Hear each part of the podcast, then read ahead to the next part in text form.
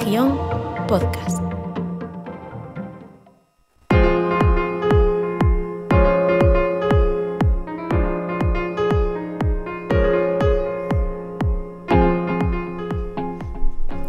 Bienvenidos al tiempo del baloncesto en este grada 988. Regresó la liga Leporo y lo hizo pues prácticamente como se fue antes del parón, con derrota del Club Orense Baloncesto, compitiendo siempre y minimizando daños porque el resto de rivales directos en la lucha por la permanencia pues también perdieron absolutamente todos. Ganó el Oviedo y porque era un partido directo contra el Ilorgui, es decir, que la liga regresa igual que estaba. Ahora bien, al COP se le siguen acabando los cartuchos, va a estar obligado a ganar a sus rivales directos si quiere luchar por la permanencia. Arrancamos este 988.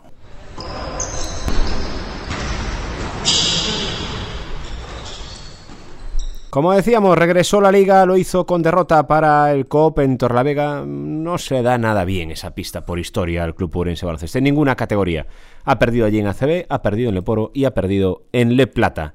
En la jornada de ayer, en el partido de ayer caía 75 a 69. Podíamos ver el partido en directo en Telemiño, partido muy igualado. El del COP empezó mal el primer cuarto, muy bien el segundo. Estuvo mandando en el marcador, se fue por delante al descanso. Alternancia en el tercer cuarto y luego en el último, en ese cara cruz, no supo ganar el equipo de Félix Alonso. Ahora bien, y preocupa y mucho al Club Urense Baloncesto. Lo hemos hablado muchas veces, los que sigan mucho al COP lo sabrán y también los que sigan el programa Zona COP de Teremiño. El arbitraje está preocupando al equipo urensano. Van varios partidos en los que, como mínimo, están con la mosca detrás de la oreja. Ayer hay datos alarmantes. Al Cantabria no le pitaron ni una sola falta en los últimos siete minutos y medio de partido.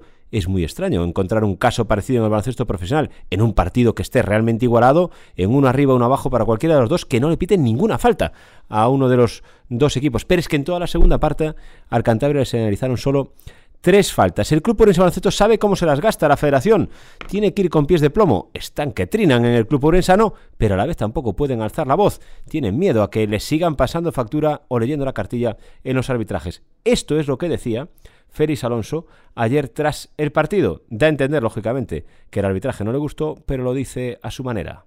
Eh, luego el, el último cuarto pues bueno, se ha decidido por, por, el nivel de intensidad que ellos han tenido y bueno, porque y el nivel de intensidad con la que los árbitros les han dejado jugar, ¿no? En esas tres únicas faltas que han sido señaladas en las en toda una segunda mitad, ¿no? Una falta únicamente en el único en el último cuarto a mí no deja de resultarme sorprendente. Y tanto que sí, eh, Félix, sorprendente cuando menos. Yo insisto en ese dato, lo poníamos hoy sobre la mesa. Claro, es imposible porque la hemeroteca es interminable de número de partidos, pero en el baloncesto profesional, cualquier competición que encuentren, en nacional, internacional, es muy difícil encontrar un caso de un equipo en un partido tan igualado al que no repite ni una sola falta en los últimos siete minutos y medio de partido. Ayer el Cantabria tenía solo ocho jugadores, pues entre ocho jugadores cometieron solo o le señalizaron solo once faltas. El COP ya ha protestado por partidos como el de Almansa, el de Alicante, el del Paco Paz contra Burgos, también lo va a hacer por el de ayer en Torrelavega, no va a servir absolutamente de nada. Es más, da la sensación en esta liga que cuanto más pataleas, peor.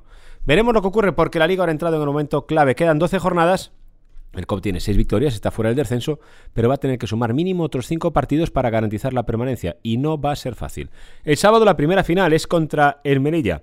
Y en Merilla está una cara conocida, Gonzalo García de Vitoria. Va a ser eh, extraño recibirlo, sin duda, con una ovación estruendosa. Se lo merece el que es o compite o admite la discusión de si es el mejor entrenador en la historia del club por baloncesto, el más importante, si no el mejor, el mejor es siempre cuestión de gustos, el más importante junto con Ángel Navarro para mí sin duda lo es, y ponerse de pie sin duda el Paco Paz primero para aplaudirle y luego pitar a rabiar al Merilla porque es un partido clave para los dos equipos. Para el Merilla casi definitivo, con cuatro victorias está obligado a ganar el Paco Paz.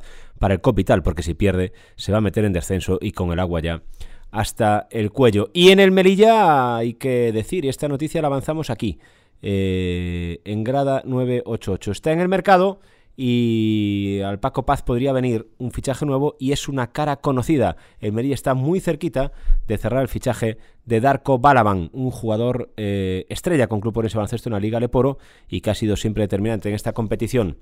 Sin duda sería un refuerzo importante para el juego interior del Melilla. En las próximas horas se sabrá el acuerdo con Darko Balaban es total si finalmente se incorpora a tiempo para venir el sábado aquí a jugar al Paco Paz con el Melilla. Después el copirá al Albacete y en ese partido, y es otra de las eh, dudas, habrá que saber si está o no Jornan Zamora. Seguro va a estar contra el Melilla. Veremos si el de este sábado es la despedida del jugador venezolano del club Pourense Baloncesto.